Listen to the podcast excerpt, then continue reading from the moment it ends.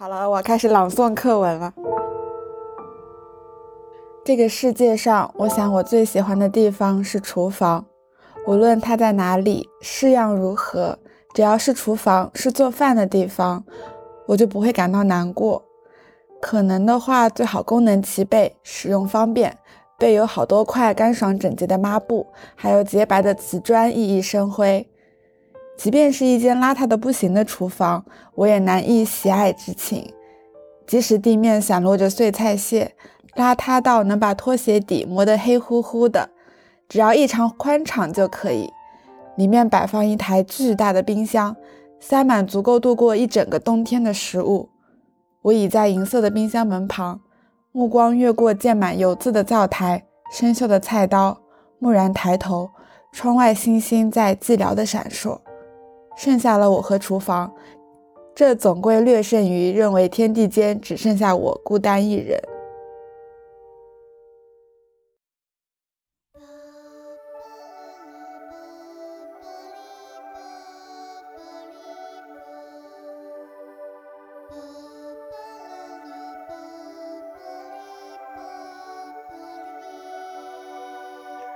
你好，欢迎收听环形散步。这是一档以空间感受为主题发散的生活观察记录。在这里，我们将以播客的形式记录日常对生活的观察、感知与思考，以保证在不可避免的打工夹缝中维持对生活的感受力。我们的微博跟微信都叫环形散步 （Circulus Joe），欢迎来找我们玩。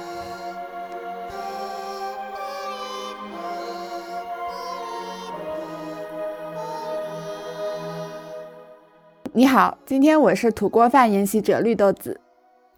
我是空气炸锅料理师海带丝。今天上海的天气是小雨，然后温度也到了十度以下，果然是入冬了的天气呢。嗯，我最近发现，一旦进入秋冬，自己好像变得更愿意做饭了。就比起送过来已经不再热腾腾的外卖，冬日里自己在厨房里做一碗冒着热气的粗面。仿佛更加能够给予我那种满足感呢。所以你最近的厨艺有长进吗？也没有吧。我觉得一旦进入冬天了嘛，就周末便会时不时开始花时间在家里煲汤。就像我的话，我是那种周五晚上睡觉前就会特意想好我明天要喝什么汤，然后睡前在 A P P 上买好材料，选择让他第二天早上一大早送货过来。一般的话，会在第二天就是吃好中饭之后，开始陆续的准备食材，然后处理材料。下午的时候会把它们放入锅里慢慢炖。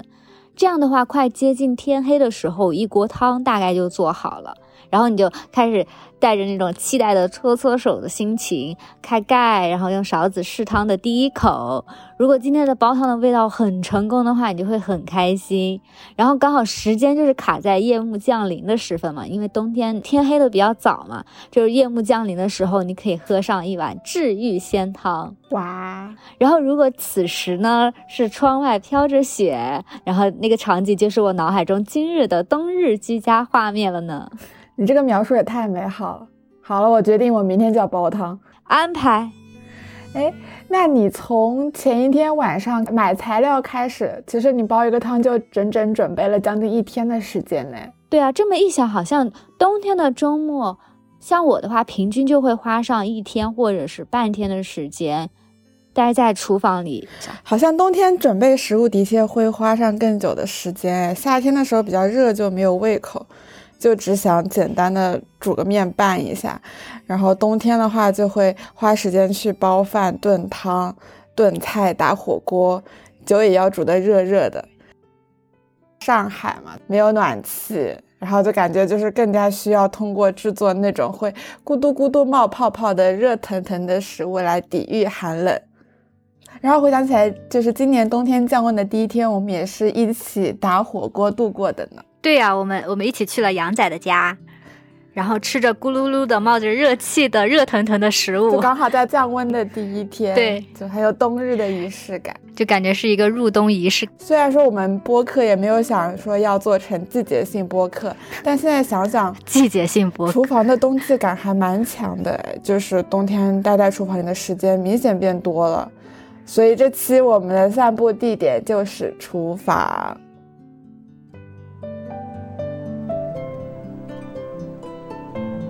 最近我们还一起读了一本短篇小说，叫做《厨房》，是一个日本的作家，叫做吉本巴娜娜。刚刚在最开头念的那段话，就是选自于这本小说里面的内容。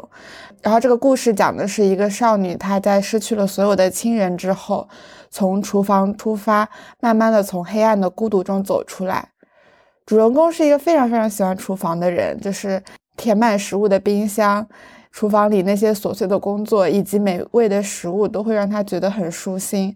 小说的开头就是他在世界上的最后一个亲人，也就是他的祖母去世了嘛，然后他就发现自己无论在什么地方都难以入眠，因此他就搬出了卧室，不断在家里面寻找比较舒适的入睡场所，最后发现就是在厨房的冰箱旁，他才睡得最安稳。所以我们就开始思考，在《厨房》这本书里，厨房这个空间代表的是什么呢？是安全感，是一种羁绊，呃，温情，一种能够与人产产生联系与记忆的地方，还是成长空间、储存记忆的场所？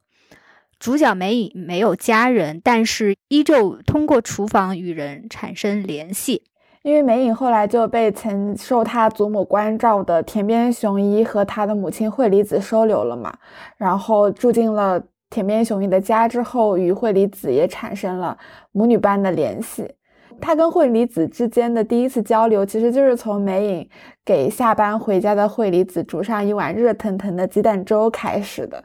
所以也就是可以说是从厨房开始。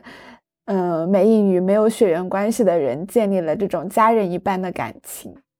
对，就是有一句话我记得还挺深的，就是他说：“呃，我会拥有许多许多的厨房，在心中，亦或是在现实中，亦或是在旅途之中，就是有一个人独有的，有大家共有的，有两个人的，有。”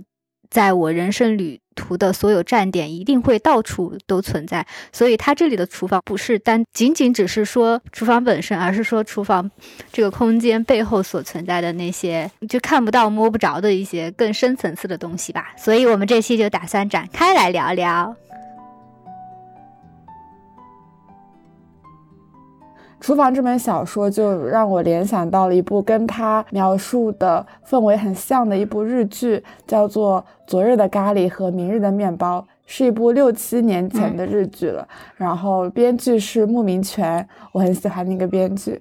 然后这个剧中的主人公彻子，她也是和厨房里的主人公美影一样，失去了至亲的人。她的丈夫医术是跟她从小一起长大的青梅竹马，但她在结婚后不久就意外去世了。然后在医术过世后的七年，彻子就一直都没有回到娘家，而是继续和医术的爸爸一直居住在一起。然后这部剧也是拍摄了很多热腾腾的食物的镜头，去消解这种至亲之人离世后的那种孤独感。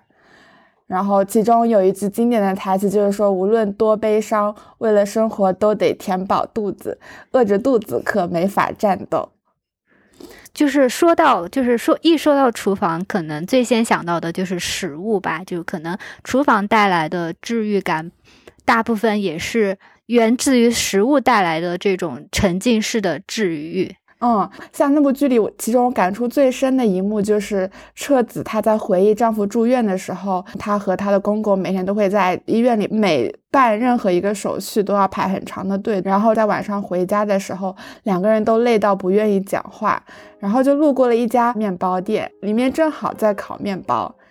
他们走进去之后，店员就热情地问他们说：“新鲜的面包马上就烤好了，要等一下吗？”他们其实都已经厌烦了这种无止境的等待。但是面对即将出炉的面包，都不由自主地点了点头。然后他们在等待的过程中，就闻到了那个烤面包的香味。面包烤好之后，店员就从烤箱里拿出面包，切开之后，面包内部就冒出热腾腾的烟雾。回家路上，他们就抱着那个面包嘛，然后是彻子先说：“好温暖啊，好像抱着一只小猫咪一样。”公公继续抱着说：“是呢，好像是有生命一样。”然后他们两个就轮流抱着这个面包，每个人都是在怀里温暖一会儿，就递给对方。两个人互相递来递去的，一路回家，久违的笑了出来。我就感觉这一幕真的就是完美体现了食物带来的沉浸式治愈。从闻到面包的香味，然后切面包看到那个热气，再到抱着面包感受温度，就是从各个感官的感受到了食物带来的治愈，然后才能让他们放松下来。还有另外一部日剧，就是叫我准时下班。第一集里有一个画面，我觉得应该非常贴近现在普通打工人的内心吧。就是女主极高妹子每天会六点准时打卡点下班嘛，离开公司的第一时间，她就会赶去一家中华料理店，点上一份小笼包和一杯啤酒。那个画面就是她一边咬下一口小笼包，一边喝了一口啤酒，说：“比起升职，还是朝九晚六吃小笼包比较幸福呀。”小笼包，小笼包，赛高。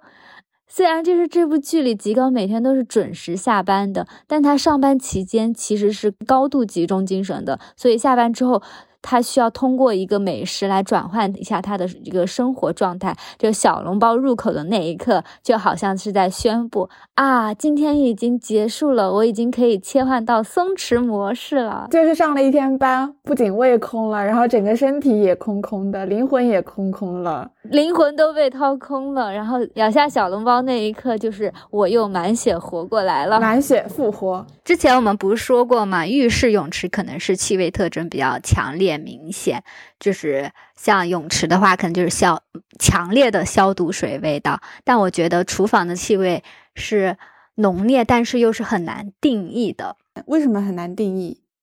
因为厨房的味道有很多种啊，比如说，呃，怎么讲？广东人家的厨房跟我们湖南人家的厨房的味道是截然不同的吧？我觉得啊，每个人的厨房都会有不同的味道。嗯，对，厨房某种程度上还是在反映一些生活习惯跟，呃，这个家庭的口味偏好之类的。像我们家小时候的时候，我永远记得，就是下午五六点放学的时候，因为我们乡民是非常喜欢爆炒的嘛，所以就是小时候走到楼下就能够闻到，不知道是谁家传出的一阵阵的辣椒炒肉的那个味道，那个味道是浓烈的一股，就是爆炒辣椒的气味。甚至能够通过气味来判断空间地点，就比如说二层跟四层的妈妈特别喜欢爆炒，但是三层的妈妈特别喜欢炖汤。闻到汤的味道，你就知道是三层的家里在做饭；闻到爆炒的味道，你看你就知道那肯定是二层跟四层等这样子。就好像家庭活动通过厨房的气味开始散播出来，而且在《肌肤之墓》这本书里有一章是说气味的空间。嗯，说我们其实可以识别一一万多种不同的味道，然后对任何空间最持续的记忆，常常在于它的气味。可能对于我来说，我可能已经记不清楚小时候家里厨房是什么样的布置，或者是也不知道，呃，隔壁邻居家是他们家人物的形象，但是我小时候在楼下闻到的那个爆炒的味道。却能够记忆犹新，可能这就是厨房空间这个气味的一个非常明显的特征了吧？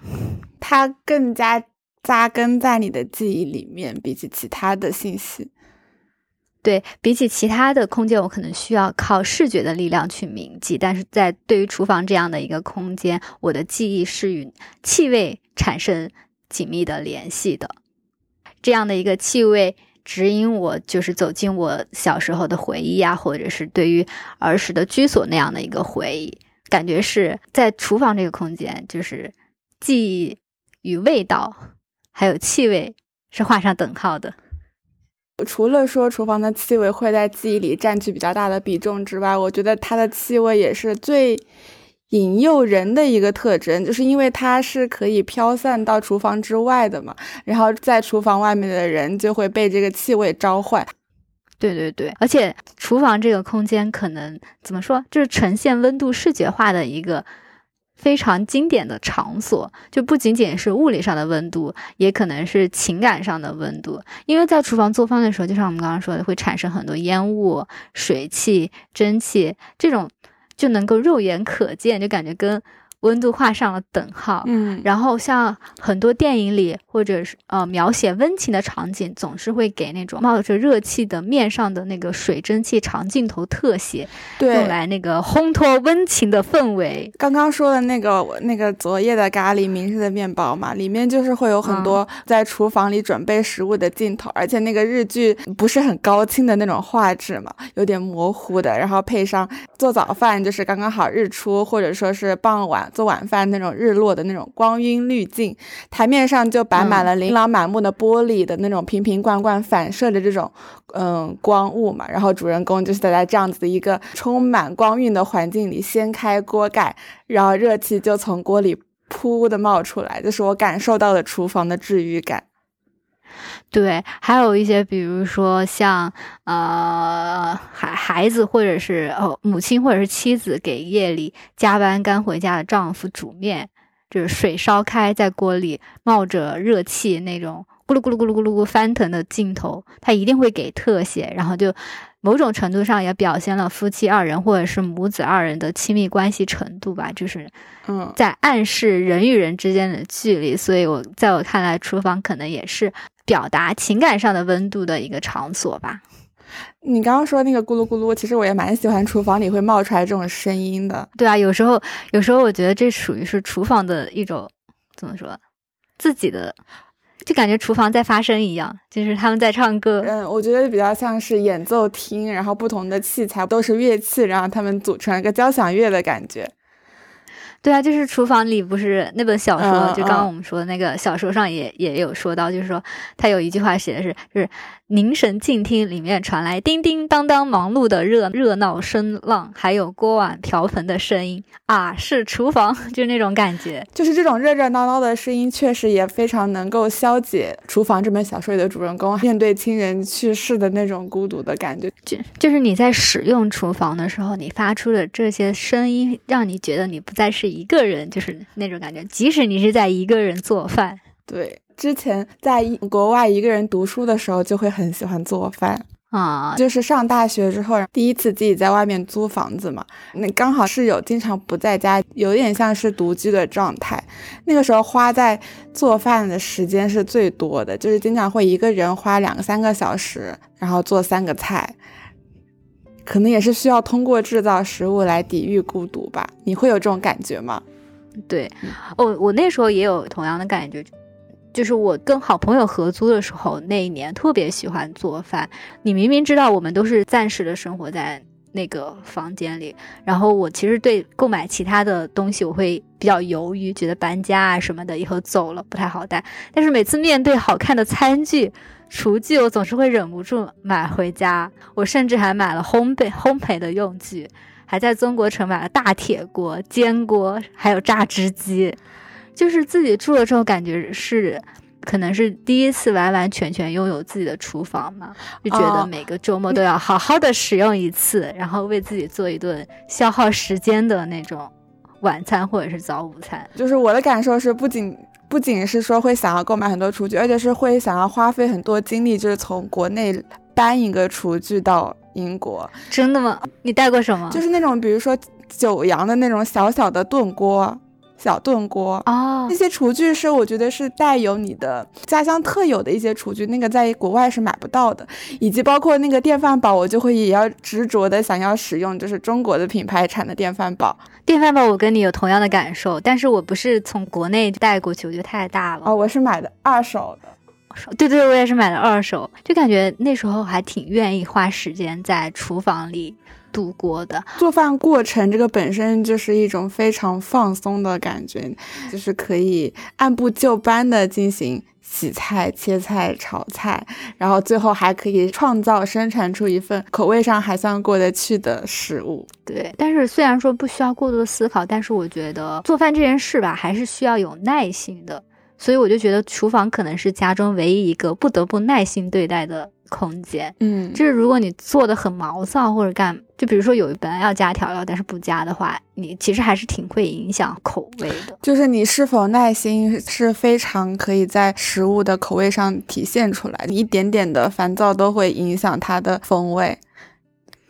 对感觉走进厨房就是要变成一个心平气和的状态，嗯，不要急躁，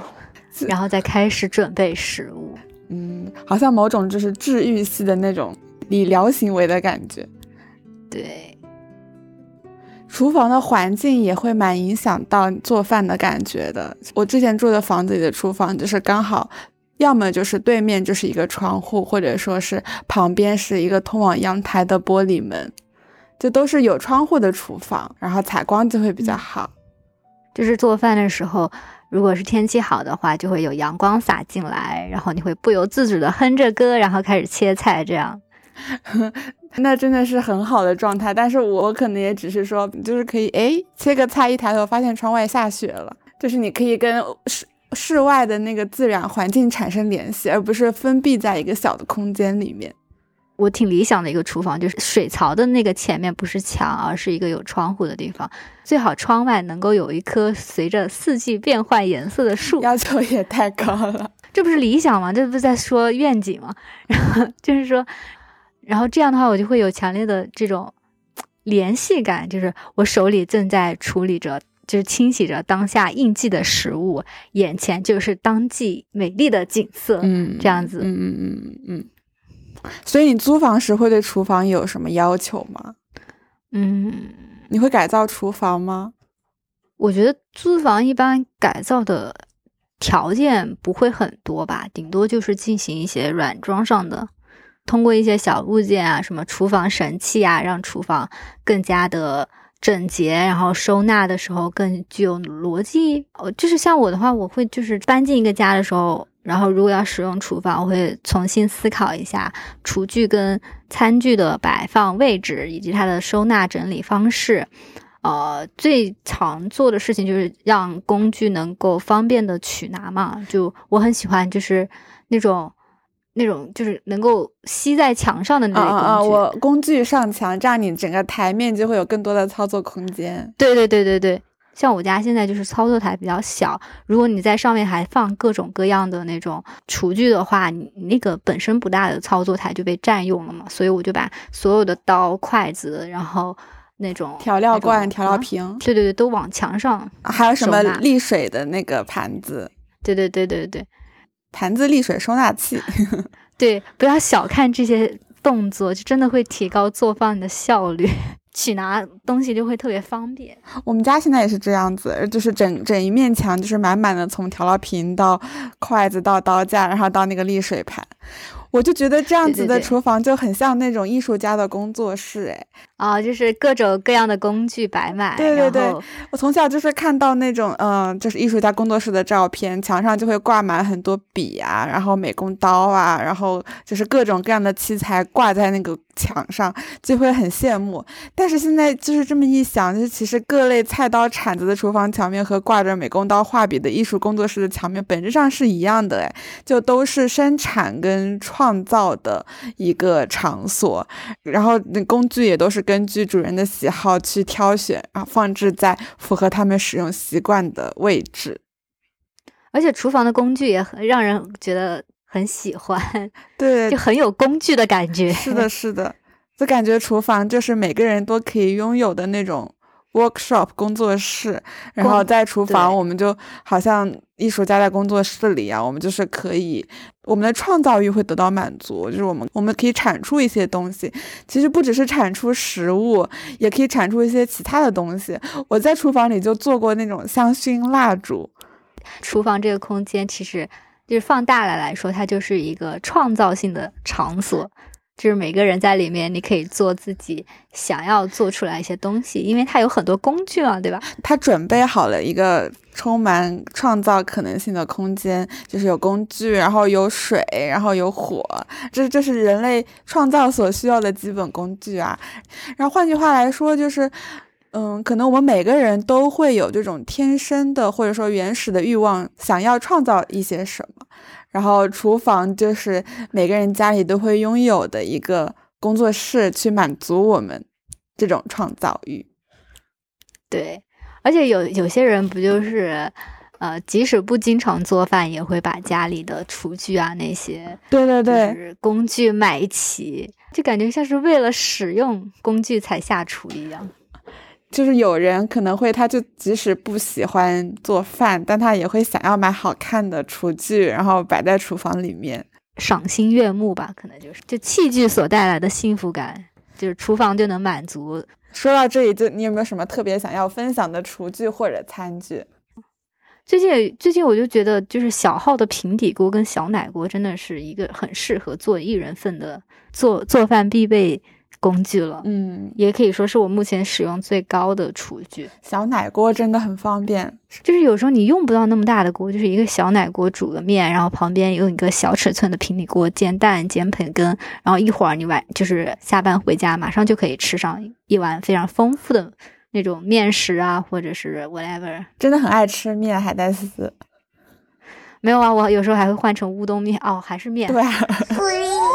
我有时候会换成粉，因为我不太喜欢吃米。但是，但是我觉得在家做饭，就一个人煮饭那个那个量，我就比较难掌控。对对对，对比较难掌控。所以，像一人份的面食或粉食的话，就对我来说就嗯非常 easy。嗯，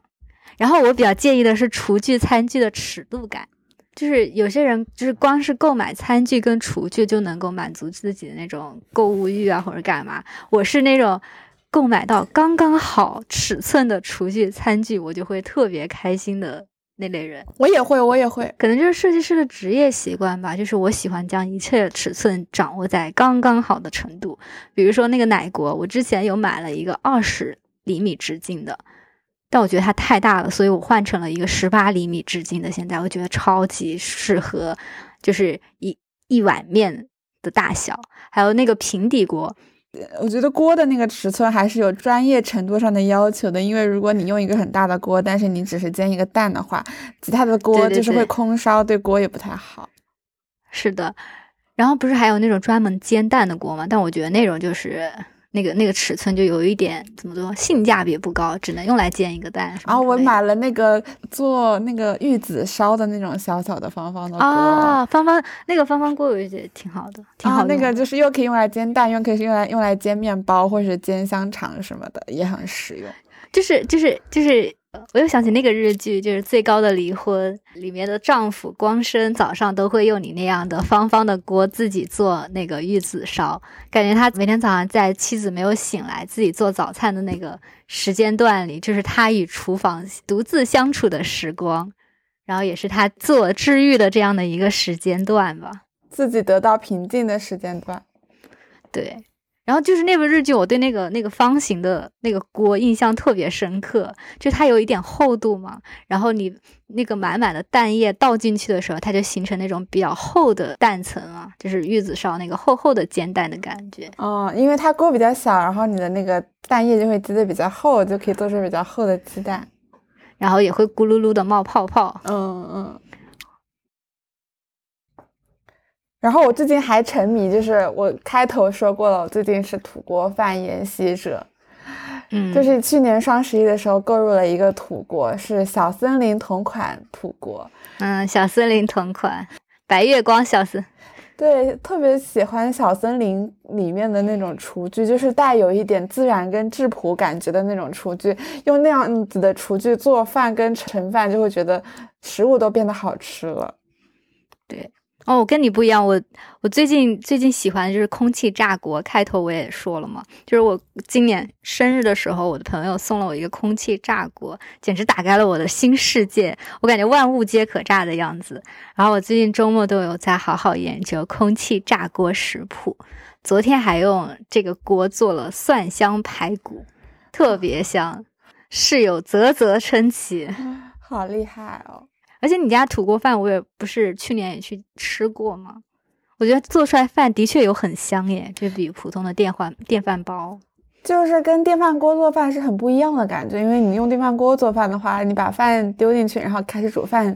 就好了嘛。但是你如果用锅做饭的话，你是，嗯，就是用一种更加相对来说稍微原始一点的方式去做饭。好，你把面跟水倒进去之后，你要先中火煮开，然后计时，等时间到了之后，你再把火关掉，然后再焖上几分钟，然后然后就才能吃。就是，而且会有那个锅巴。就是电饭煲不会有那个锅巴，如果煮的久的话就会有锅巴，它是一个更加不稳定的东西，然后你需要更多控制，然后就会影响到它产出来的结果。不像电饭锅，可能就你一按煮饭键，然后就能做好香喷喷的米饭。啊，而且电饭锅有时候那个米饭的气味不会那么明显，但好像你们家那个土锅。就饭做好的时候，饭的香味特别浓烈。那可能也是因为我在里面加了别的食材，就是我有时候会放香菇或者是辣香肠什么的。对，你看这个就是厨房气味的复杂多样点，就是我们之前说的，为什么厨房的气味是，就是是很难定义的，因为不同食材的味道是很难定义的。嗯，因为非常敏感，一点点的食材，然后就会影响到厨房的气味。而且是不同种类的搭配，就是香菇的味道跟香肠的味道混合在一起，但再加上米饭的味道，就是另外一种气味了。嗯，这么说起来，做饭真的就是很有创造的感觉，或者像像是做实验一样，就是你哎加一点点这个，看看味道会不会有什么区别，就是 A 加 B。不一定等于 C，也可能是 D，或者是 A 加 B 加 C，可能得等于 E 这样子啊。然后可能就是影响这个味道的因素是本来没有考虑进去的因素，比如说可能是这个热锅下油还是冷锅下油，就是这种细微的差别。对。然后我还觉得厨房可能是最在家家的空间中是最能看到居住者真实生活化的空间。嗯，就比如说上上一期我们说了，客厅可能是通过精心布置，然后再来展示出来的生活化。那我觉得厨房可能就是自然而然的生活法。就像就是是否用心居家，就可以从厨房的一些清洁啊、整理尘土啊、锅碗瓢盆的摆放啊、油盐酱醋的使用多少的那个量的程度来进行判断。然后厨房那个小说里也是，就是美影第一次去熊一家的时候，他第一件事就是参观厨房。就是熊一问他说：“你想要先参观家里的哪个空间？”对，然后他就说：“我想要先参观厨房。”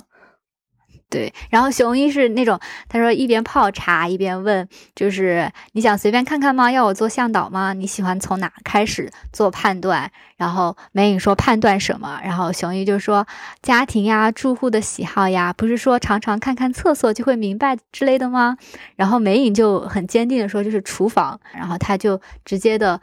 呃进入到了熊一家的厨房空间，然后他会打开冰箱，然后仔细观察他的餐餐具。就首先映入眼帘的就是你还没有进到厨房，但是厨房门口铺着的那个门垫，对，然后就是质感非常不错，然后再进入厨房看到所有最完备的厨房用品，就是整整齐齐的摆在那里。嗯，然后它这里的描写特别细致，它会描写什么银石涂层的平底煎锅和德国产的削皮器，什么整整齐齐的摆放在厨房里。而且他还说，这个平底煎锅跟削皮器是和他自己的家里是一模一样的，就是从这种共同使用的厨房器材里面，可以一下子建立那种熟悉跟亲切的感觉。就好像一下子拉近了他与熊一的关系一样，或者说他与熊一这个对他来说陌生的家的这样的一个关系。嗯，而且他还有写嘛，说餐具像是静待着出场，玻璃杯闪闪发光，一眼看上去杂乱无章，可细看起来全是精品。我觉得有这样的一句话描写，代表他其实自己对这些餐具跟厨具都是非常了解的。就是他能够一眼看过去，知道这些东西都是一些好的质量的东西，或者是或者他熟悉认识的品牌，或者这样。他的这个描述让人觉得好像每一个厨具都是像是有生命的一样，就是他们会讲话，每个厨具都能。好像是不是？好像是家庭生活的一员一样。啊啊啊！而而且每个厨具就好像都能诉说出这个厨房主人的一些使用习惯，就是因此也就诉说出了厨房使用者的一些故事。对，就是在厨房可以窥视到居住者的真实生活。就是食物是生存之根本，厨房是生活之根本。但是我又想到，就是之前在上海租房嘛，有些老房子的布局。一进门就是厨房，就是他厨房都没有被掩饰的机会，被迫暴露在空间里。确实看到过很多这种房型。对啊，对啊，打开门就是厨房，好像就感觉厨房好像是第一印象一样。嗯，所以比起客厅，厨房可能就更加暴露了你的生活呢。有一本摄影集叫做《东京厨房》。这本书的摄影师叫做大平一之，他就是觉得，就是人们真实的生活其实是通过厨房反映出来的。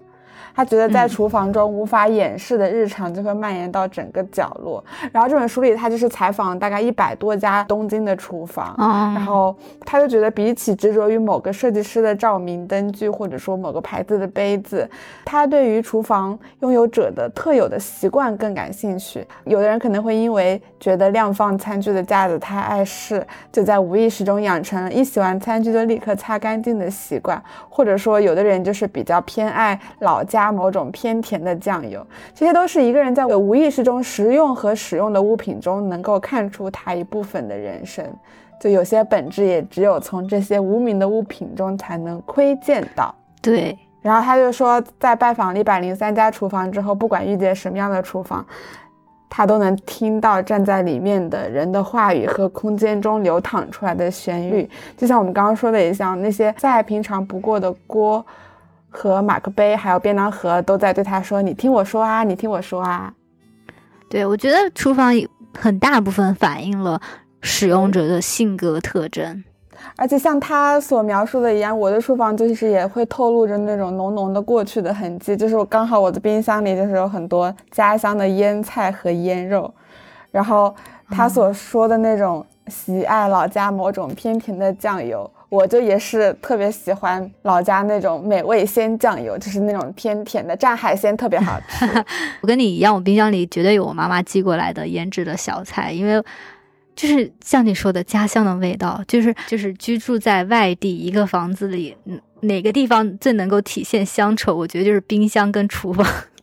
嗯，突然想到一部综艺，叫做《拜托了冰箱》啊。就是冰箱能够反映出，就是就是 对，里面打开冰箱就会就会说啊，这是我妈妈，或者说这是我朋友给我的什么什么什么的那个腌肉啊，然后食材啊，对。然后我最近的话，最近还想，最近还想把所有就是保存这些腌制的小菜统一换成玻璃罐，那个密封密封玻璃罐，我想保持视觉上的统一。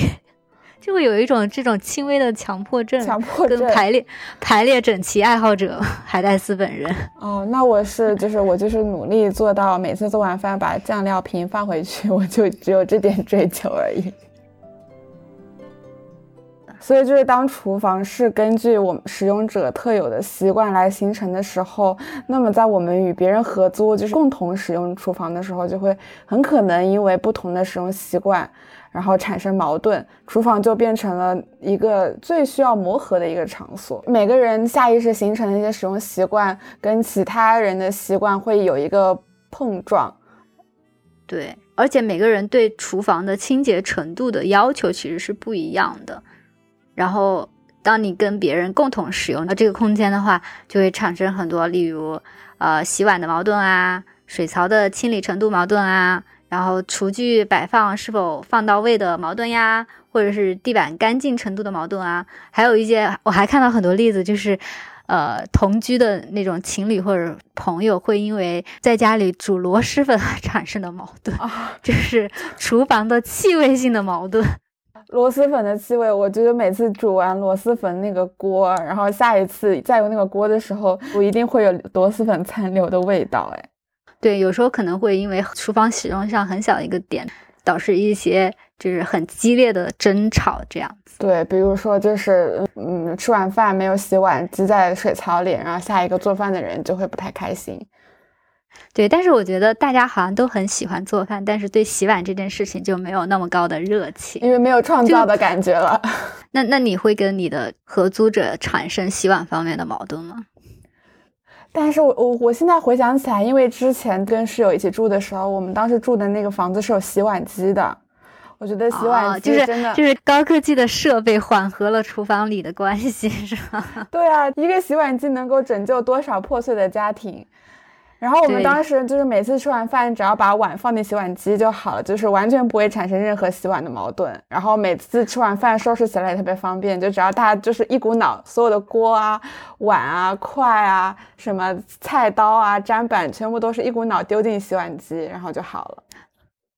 但是我觉得洗碗机一开始还是在国外的，就是普及率会比较高一点。中国家庭可能就是在最近。几年时间里才会陆续去安置洗碗机，但我觉得洗碗机真的是太有必要了。嗯，而且然后现在回上海租房，就是基本上租不到有洗碗机的房子，幸福感陡然下降。对，就是大家可能会觉得洗洗碗机还是一个就是很新奇的玩意儿，但是你知道吗？洗碗机其实就是它发明的那个时期，其实跟冰箱。是在同一个时期发明出来的。我当时知道时候，我觉得震惊了，因为冰箱就简直已经成为了厨房的代名词。但是，就是同一时期发明出来洗碗机，居然在近几年才开始火，这是为什么呢？那我真的是为洗碗机感到深深的不值。好像一开始是就是受限于水的那个压力吧，就是达不到那个清洗不干净的那个程度。但是制冷的技术就是在发展嘛。然后还有那个洗涤剂的发展，也是当时没有发展到一个可以用机器，就专门搭配洗碗机专用的那种洗涤剂哦，所以洗碗机的一直没有起来。但是我在 YouTube 上看到了，就是这三十年代已经有美国家庭的主妇在使用洗碗机，我觉得好高级啊！这啊，我觉得科技进步真的是。产生了莫大的幸福。是的，前几年我就给家里买了一台洗碗机，给爸爸妈妈买了台洗碗机。我现在我妈也已经完全爱上洗碗机，觉得洗碗机洗出来的碗特别干净，简直就是拯救拯救人类。我以后如果有新家，一定要装上洗碗机。我觉得洗碗机简直就是跟跟冰箱一样不可代替的厨房。大物品之一，我希望就是洗碗机在中国能够早日普及，以后大家租房也能租上有装上洗碗机的房子。对，就是呃，新婚夫妇比起买花买钻戒，我觉得爱他就给他买最贵的洗碗机，这个他不限男女。哎，现在除了洗碗机，还有更加高级的，就是水槽里面它可以直接处理那个食物的残余。就是那个厨余处理机嘛，就是直接把那个做饭产生的垃圾直接捣碎倒入管道里，然后你就不需要自己去扔湿垃圾了。哦，剩菜剩饭也可以直接倒进水槽里，然后就直接处理掉了。对，就就就最早，其实我最早用还是在上学的时候，就是哦，你有用过这个？住过。对啊，我觉得我们学校对面有一个有一栋公寓，就 Vauxhall 那个公寓，它里面就是所有的厨房。就都装了，它它整个小区应该要它都装了这个系统吧？哦，然后你就会直接倒下去，然后按那个粉碎机，它就全部把食物捣碎、捣碎、捣碎，太方便了。就顺顺着下水道进入那个废水处理系统，太方便了。尤其现在就每次倒湿垃圾，你还要就是拎着那个垃圾袋，然后把湿垃圾倒出来。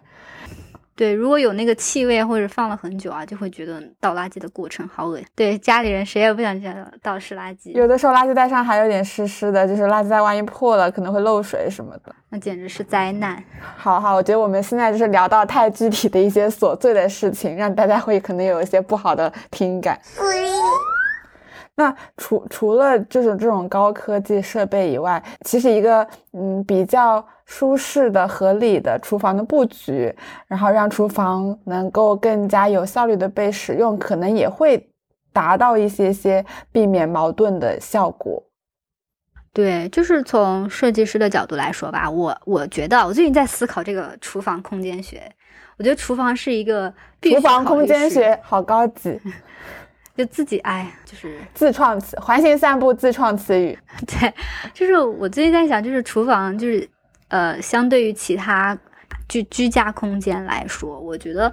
厨房可能是一个要必须考虑到使用者的行为步骤的这样的一个空间。换句话说，在家的这个空间里，厨房的顺序感和秩序感可能是最重的一个地方。就烹饪是有顺序的嘛，然后作为承载烹饪行行为的这个空间，就是厨房，它可能也需要根据一些呃行为顺序来进行整理。如果没有弄清楚那个烹饪的顺序，就设计厨房，它使使用起来就会有很多不方便。然后因为设计的不合理嘛，就会导致整个空间的使用率会很低，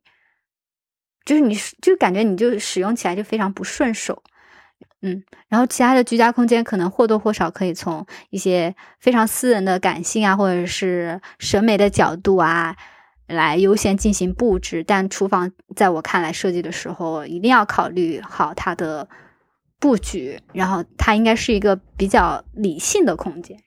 应该这么说，就就这个就好像你从你做饭的过程，比如说先是从冰箱里拿出那个食物，然后开始洗菜，然后再是切菜，然后开始炒菜，然后最后到把饭菜端上桌，这个一系列的顺序，然后就形成了这个冰箱，然后操作台、水槽、灶台的布置。对，在室内设计里，就是灶台、冰箱、水池，它就是这个布置有一个叫做什么 kitchen triangle，就是三角形的一个法则一样的东西嘛。就是如果这个三角形的距离，就是三个边长的距离尺寸合适的话，厨房使用起来就会呃呃很方便，而且节省空间，同时又很节省你做饭的时间。然后我觉得，就是那个操作台的高度尺寸适宜的话，使用起来也是心情非常愉快的。就是那个操作台的高度，有些那个厨房它设计，如果那个岛台就是那个操作台特别低的话，就腰酸，会觉得就就会特别累。然后我们刚刚讨论很多厨房可能会带有的矛盾嘛，然后就是让人感觉厨房会对关系产生很多负面的影响。但是其实厨房也有给人与人之间的关系带来一些正面的影响。比如说，我感觉就是做饭其实也是一个可以拉近关系的一个社交活动。然后厨房也是一个可以拉近关系的场所，像之前嗯跟好朋友一起合租的时候，平时就是会各自在各自的房间里嘛，但是到了饭点的话，就会一起做饭，然后一边聊天一边做饭，就变成了每天固定的一个就是室友之间的交流的一个一个一个日程，对。对我也是，我最近我现在就是跟好朋友合租嘛，就有时候我们可能，呃，我白天上班什么的，一天都说不上一句话，但是到饭点的时候，就是一起并排站在灶台面前进行做饭的这个时间段，就有时候就会成为一周或者是一天内唯一的相互交流、互相近况的一个时间段。嗯，就感觉厨房变成了一个聊天的场所一样。嗯，而且一边做饭一边聊天，嗯，特别放松跟自然。对，就可能平时就是专门聊天就不会聊这些话题，反而做饭的时候这种随心的感觉，就让这些话题自然而然的就说了出来。就比如说前不久那个大豆田永久子啊，她不是好几期都是跟她的好闺蜜龙龙木是一边做饭一边进行交流。包括他后面跟那个小田切让小田切让约会的时候，也是约在了家里，通过一起做一顿饭来拉近距离，这样子。哎，你这么说，我想到很多恋综里面，他们都会安排，就是男生跟女生在外面约会的时候，选择厨房作为一个约会地点，然后安排他们一起做饭，就是在这样子的一个去互相了解。对对对对。通过厨房这种很有家庭感的一个空间，去拉近彼此之间的关系。而且有有的时候，就是一些爱情电影也喜很喜欢拍厨房的镜头，就是两个人暧昧不明的时候，一起在厨房里进行一些小小的烹饪活动，然后来表达那种暗搓搓的情情愫吧，这种这种感觉。嗯，感觉像是一起在完成一件事情。我记得哦，我小时候记得很深的就是小时候在那个电视上看港片，就有一部反正是杨千嬅跟吴彦祖演的，然后吴彦祖演的是一个厨师，然后他们早上起来在那厨房里就是。碰见了，然后就说一起烤面包，然后就是一个人在和面还是干嘛，反正另外一个人负责把就是面包放喷上喷上水，然后放进去烤，然后两分钟之后那个叮一下，然后两个人就一起戴上那个手套，把那个面包从烤箱里拿出来，哇，感觉那一幕就是特别的甜蜜。啊，好像很多那个爱情对对对对片都会都会有这样的，已经有很多那种烤面包的情节，就是两个人一起盯着那个烤箱里那个小窗口，对对，一起看看，一点点砰砰砰的，一点点鼓起来，膨胀起来，就感觉就是那种幸福感也膨胀起来了。对，我觉得可能就是厨房是一个参与度很高的场所吧，就是可以允许两个人共同。完成一些事一起合作完完成一件事情，然后从而从而增进一些感情吧。就厨房这个场所的奇妙之处，嗯，通过合作来产生情感的流动与传达，又是很生活化、很接地气的，很有烟火气的感觉。而且日本有个老牌综艺，老牌经典综艺。就是叫那个以前富士台每周一晚上的十点，就是东京时间嘛，就会有那个 SMAP 城 SMAP SMAP 那个城，就是木村拓哉拓哉所在的那个团体，他们一起有出演的一个订饭的节目。它有个环节就是四个人分成两组，然后做料理给当期的嘉宾品尝。它其实是一个相当于访谈类的节目嘛，但是它会在访谈的中途设置这样的。做饭的这样一个环节，来就是来问出想对嘉宾问不出，可能有一些禁忌啊，或者说呃比较比较尖锐的一些话题啊，就是通过做饭的时间来进行讨论。就是趁他一个不注意，我就问了出来，然后他就回答上了。就他就有时候有时候会有很搞笑的话，就是嘉宾正在吃着美食，突然一个尖锐的问题抛出来，然后就会有一种嗯。唐突，但是你你又觉得很自然的感觉，嗯，还蛮像那个拜托了的冰箱，拜托了冰箱，又是拜托了冰箱，这也是通过这个冰箱里的食材，然后为嘉宾做出了一顿饭，让嘉宾在一边等饭一边吃饭的过程中问出一些问题。对，哎，这么一说，你觉得你觉得冰箱在是厨房里最具有代表性的物件吗？嗯，最很难说最吧，但一定是非常有代表性的物件，因为那个像是厨房里的美影，他最开始就说他要睡在冰箱旁边才能睡得着，就是冰箱里面充满了各种食物，就会让人有种嗯囤积了很多食物的那种安心感。我是觉得冰箱就是跟厨房一样，都代表着生活气息吧。就像最刚开始我们前面聊到，就是厨房里的各种器具啊什么的，能够就是让人快速了解就是居住者的一些那个性格特征啊什么之类的。那冰箱就像一个小型的厨房一样，因为它会它是会塞食材啊或者是一些物品的地方嘛，对吧？是的，是就是那个综艺里面，也就是每就是每一个嘉宾都要展示自己的冰箱嘛，然后主持人就是通过冰箱里的一些食材去访问嘉宾，那比如说，嗯，有的冰箱里就会有面膜啊什么的，然后就可以看出，对对对对对，嗯。不同的。然后我最近我最近在看一本小说集，然后是那个叫《小行星掉在下午》，沈大成写的。它里面有一句比喻，我对这句话特别印象深刻。他在描述就是他跟邻居太太聊天嘛，他是这么写的：他说，邻居太太一开口就如同一台塞满的大冰箱，突然面朝人敞开，生活内容与生活气息向他扑面而来，就是这种。在描述一个人的时候，将他比喻成一台冰箱，我觉得这个太妙了，就那个画面感就特别特别强，嗯，蕴含了很多东西一样，是吗？就是像人展开冰箱，就像像人打开自己一样，这种感觉。嗯，除了进行一些社交活动，我觉得就像刚刚说的，厨房可能也是传递情感的一个场所，因为。嗯，你在跟朋友一起做饭，或者就是进行一个交流的时候，同时你的情感是流动的，就是有这种对话呀，或者说，呃，当朋友或者是亲人为你烹饪食物的时候，他可能就是某种程度上的一种感情的表达。就是用爱烹饪的食物，就是最美味的。就是你在你在烹饪食物的时候倾注那些情感，然后是可以是可以让对方感受到的，通过这个食物去传递你想要表达的那种情感。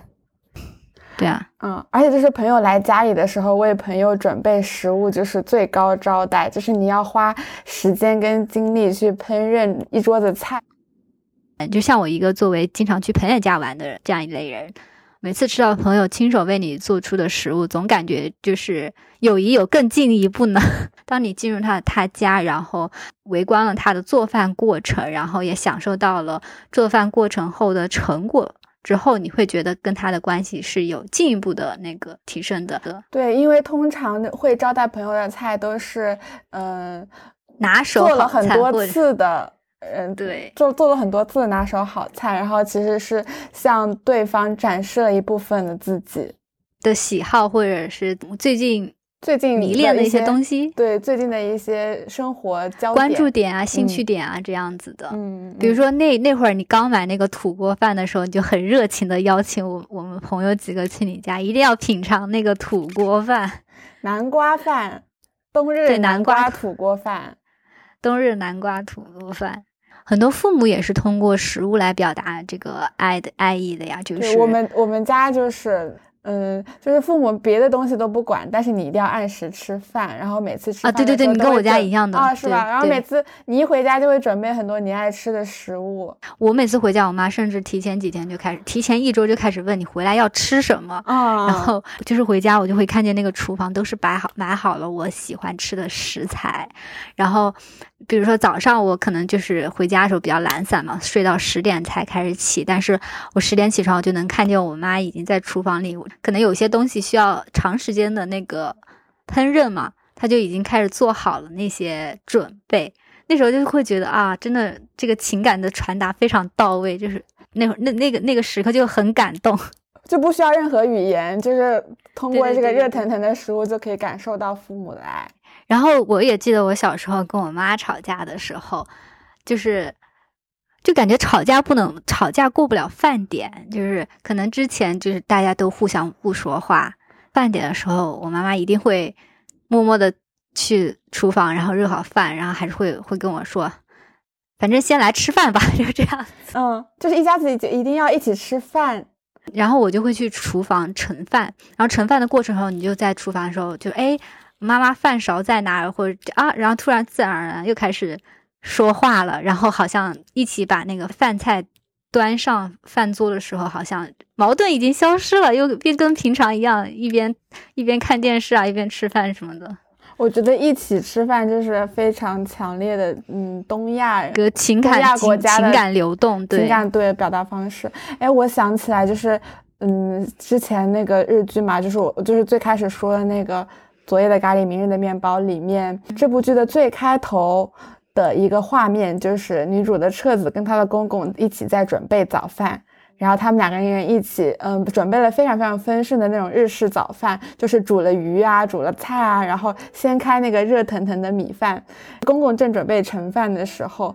彻子就拿出了一个冷饭给公公，因为他们家就是会每天都会盛一碗米饭给。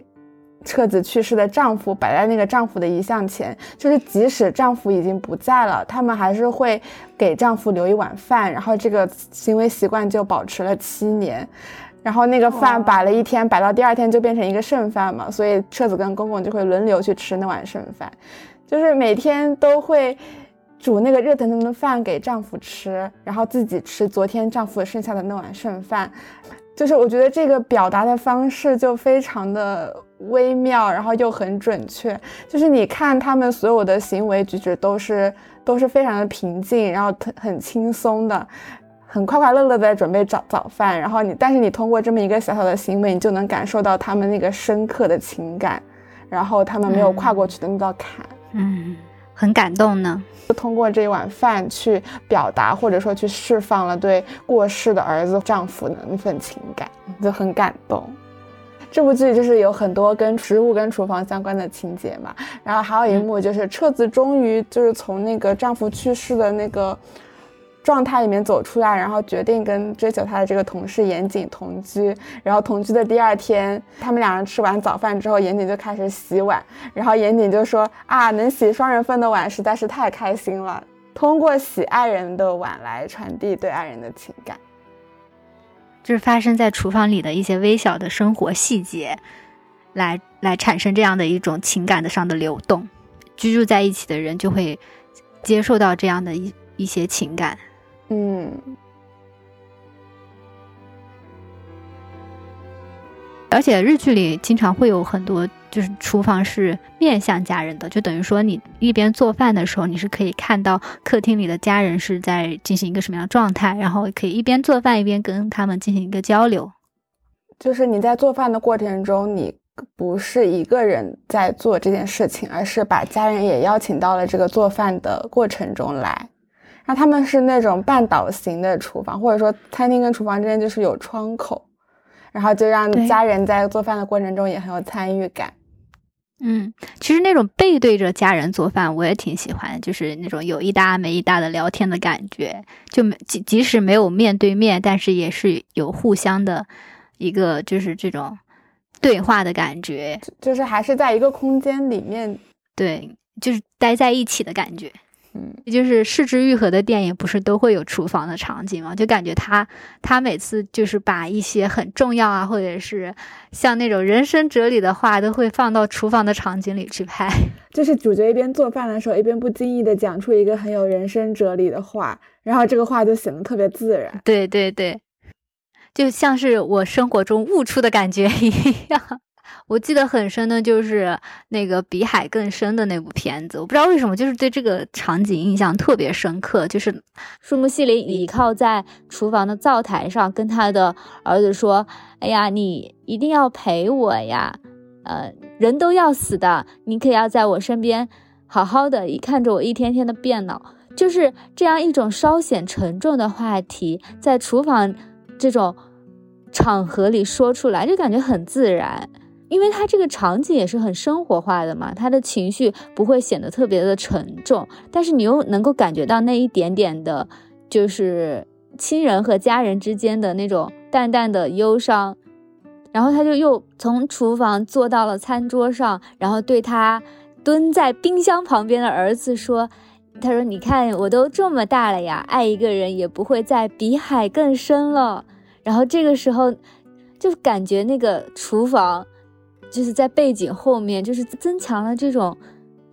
怎么说呢？代入感，就感觉就好像那个厨房也是你家里的厨房一样，就是感觉好像拉近了这种虚幻的电影与现实之间的距离。因为厨房，然后这种场景以及做饭、洗碗这种场景，是我们每天都在经历的。就那种感觉，就好像是这句话也像是二十年后你妈妈跟你说的话一样，因为这个场景的设定就会让。呃，让人感觉到自己跟影片里的人物、空间是有一种联系性的，又让这个电影跟现实的距离更加接近，感觉是代入感的那个门槛很低，大家非常容易就可以把自己代入进去。对啊，洗碗这种非常日常的行为，大家每天都在经历，然后擦灶台啊之类啊，在厨房里与家里就其他的家家庭成员产生对话，这种是日常生活。中再琐碎不过的事情了。嗯嗯，所有感悟性比较强的，本来是飘在空中的那种话语，然后借助厨房这样一个很生活化的场景，然后就扎根在了日常的生活之中，掉落在厨房里的感觉，从空中掉落在厨房里，嗯，然后蔓延进生活中，嗯嗯嗯，就是这样的感觉，嗯嗯。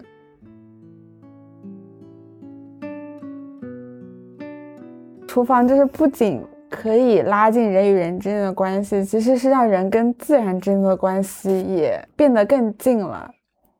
首先，你是可以接触到食物最原始的一个状态，你可以知道怎么从一个沾满泥土的土豆，然后就变成了一个土豆丝。嗯，然后同时呢，不仅是你跟大地的关系会更近，然后同时你感觉跟时间的那个关系会更近，因为你在厨房里感受到的时间是最敏感，就是它是根据时间的变化最明显的一个空间。比如说，不同的季节会有不同的菜肴。就是时令蔬菜这个词，我特别喜欢，主要是喜欢时令这两个词，就感觉是自己跟自然的关系特别近。如果仔细就是观察自己在厨房里吃的蔬菜的话，真的有跟着季节而在改变，就是每一季节喜欢吃的蔬菜啊和食物是不同的。说到这里，我就很想推荐我最近很喜欢的一本菜谱，叫做《每天都要吃蔬菜》。啊，我有翻阅过呢，真是啊。然后里面就是根据季节，春夏秋冬，然后就是写不同的季节会有什么不同的时令蔬菜，以及你用这些蔬菜可以烹饪出什么样的菜肴。然后它的那个平面设计也都做得非常的好。做出来的菜就是，嗯，很有幸福感，而且因为他那个作者是一个日本人，他烹饪蔬菜的方式跟我们烹饪的蔬菜的方式有点不太一样，所以每次做一道菜做出来的那个味道都会有点新鲜的感觉。啊，这本书要放进 show notes 里。嗯。然后感觉在厨房做饭对时间更敏感，还体现在你做菜的时候，你要很精准的控制时间。比如说，我这个肉要先腌几分钟，然后再炖几分钟，然后再关火焖几分钟。就你对时间的感觉是精确到分钟的。嗯，对，你会特别注重这个时间感。就是虽然做饭的时间就是。往大了讲是不知不觉就过去了，但是在这个过程中，每一小段的时间你是卡得很死的。其实，就你好像花了更多的注意力在每一分钟上，对，感受上你就会觉得这个时间好像变得更加长了一点，因为你每一分钟都有在认真计算。而且是对时间的反馈是非常明显的，比如说煎一个蛋，你只能其实五分钟是刚刚好，你到了十分钟，那它就是有糊了的这样的一个反馈结果。哦，这我觉得这个就是很妙，很非常快速的对时间的一个反应的一个现象。煎蛋还是蛮明显的，做水煮蛋，特别是温泉水煮蛋，你对那个时间的控制，你你你想要那个蛋黄。有一点熟，但是又没有到全熟的七分熟的那个状态，然后你那个时间就要控制的刚刚好，因为它表面上没有什么变化，你只有在把那个蛋壳剥开，然后把蛋白切开之后，你才能看到那个时间的影响。对，所以有时候感觉在厨房里待着，就时间流逝的感觉就很奇妙，就是这种微妙感就特别强烈。就不知不觉的过去了，但又好像每时每分钟都有花精力在做事情一样。就是说，感觉厨房里的时间线又可以被拉得很长。就是比如说，你要花一下午才炖好一个汤，或者说一晚上才能腌好菜，一周才能晒干的肉，以及一年才能酿好的酒。对，这些这些不同的时间计量单位，好像都能在厨房这一个空间里发生。特别是你当看见存放了一年的酒和一晚上腌好的菜和刚刚出炉的一个什么米饭之类的放在一起，就觉得啊，好神奇哦。嗯，就是比如说你你喝一个去年的酿好的酒，你你在喝的那一刻，你好像跟去年我把那个食材放进玻璃罐头那里那一刻，跟一年前的那一刻产生了连接。我懂你的感觉，就是好像回到了，好像能够想起当初我把这个食材放进这个玻璃罐的感受了呢。对的，但我其实最喜欢还是时令，哈哈哈。感觉这期我要改名，改名叫做时令海带丝。哎，可以哦。那我是什么？但是海带不是时令时令产物哎，怎么办？不过做饭确实是很花时间的事情了。就是如果你每天都要做三顿饭的话，感觉其他什么事情都做不了了。就是中饭刚做好，刚吃好，刚洗完碗。稍微休息一下就开始要买晚饭的材料了。对，像我们算是使用厨房的人嘛，那还有那些不常使用厨房的人，他对待厨房会是一种什么样的感觉呢？感觉就会不会注意到厨房这样的一个空间啊？我我以前上学的时候，就是会有同学，他他是从来不做饭，然后每天吃饭就吃那个呃三明治之类的，他就觉得做饭很浪费时间。可能都是一些讲究效率的人，就是对食物要求没有很高。嗯，也有可能就是呃，比起就是在厨房里待，他们有更喜自己更喜欢做的事情吧，就是专注度不在这一方面。我觉得可能，嗯，就是大家为什么还会做饭呢？在外卖如此方便的一个环境下，工作如此忙碌，然后如果一个人还愿意花时间做饭的话，是为了什么呢？我觉得需要从怎么说，忙碌的生活中，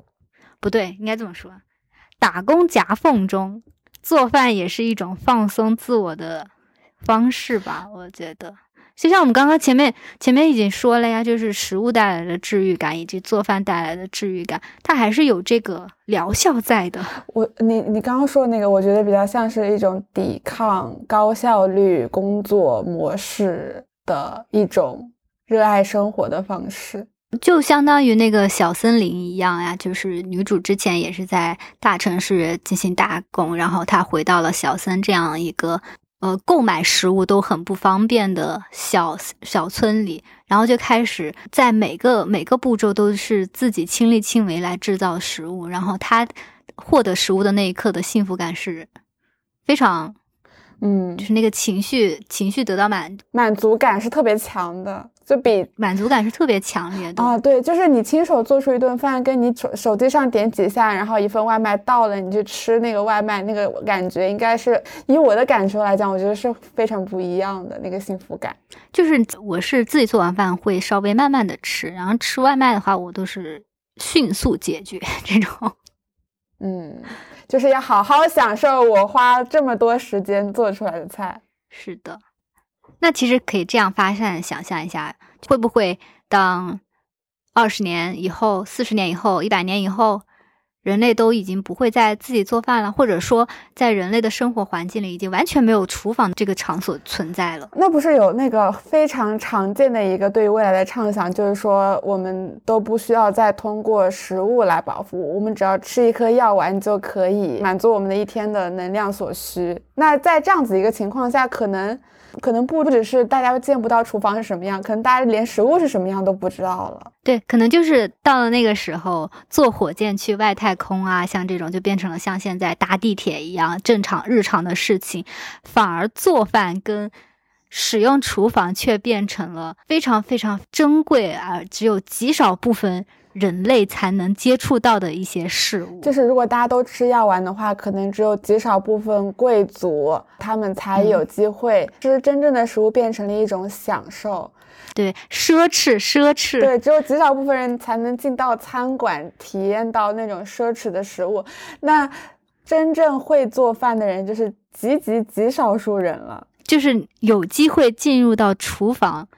已经是。就百分之一的，就是生存人数，百分之零点一的人才有机会真正的进入到世界上现存不多的厨房里。大家根本都不知道我手里现在会吃的这个食物，它是怎么制造出来的，它是怎么从一头猪就变成我现在手里的红烧肉了呢？没有人知道这中间会发生些什么，这个变成了一道非常神秘的。对，就是厨房变成了就是人类文明中最神秘的场所的存在。新生儿只知道可以吃的东西叫药丸，日常的普通人一辈子都不知道还有厨房、食物这样的名词的存在，或者也不知道“厨房”两个字代表的意义是什么。哎，我觉得很有可能哎。对啊，就是一切皆有可能，因为你想，现在大家都是。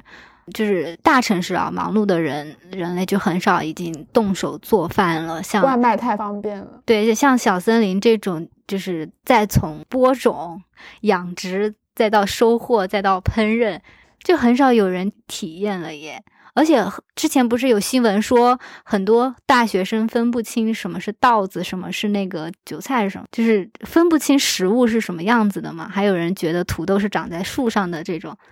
我觉得在这样发现，发现还是真的会有这样的可能啊！我们现在已经没有经历过从水稻变成大米的那个步骤嘛，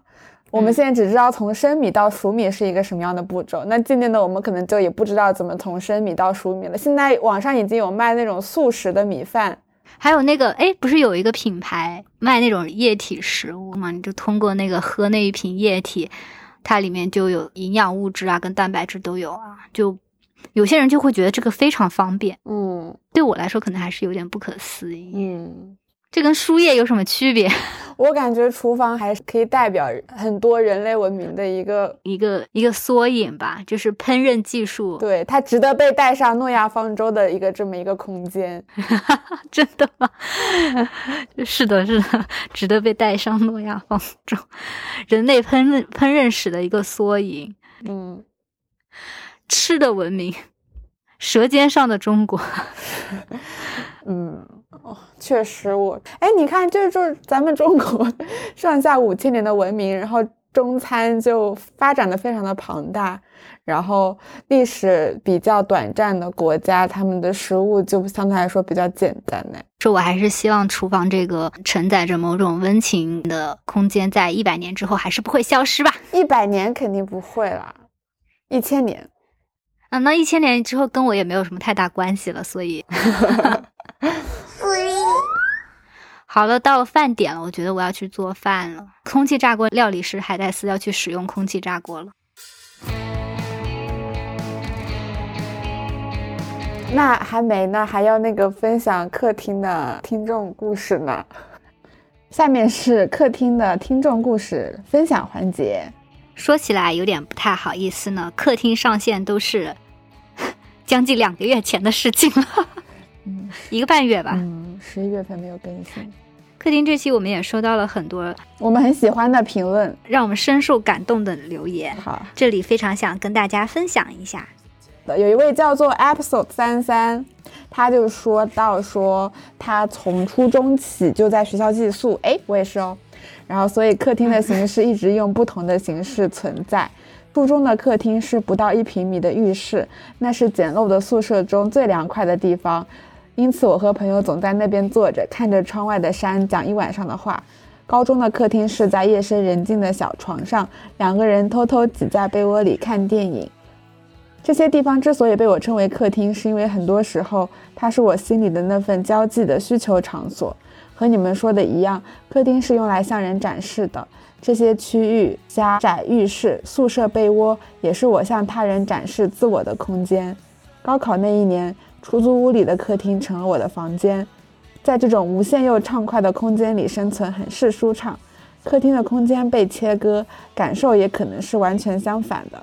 大学宿舍里，私密空间与公共空间交织，很难同时满足空间交际与私密的需求。兴许是这样，我才买了窗帘吧。为了寻求一些私密而自我的空间，我选择在凌晨五点起床，在大家与手机都没苏醒的那一刻，在窗帘内看看书，来十五分钟冥想，开启新的一天。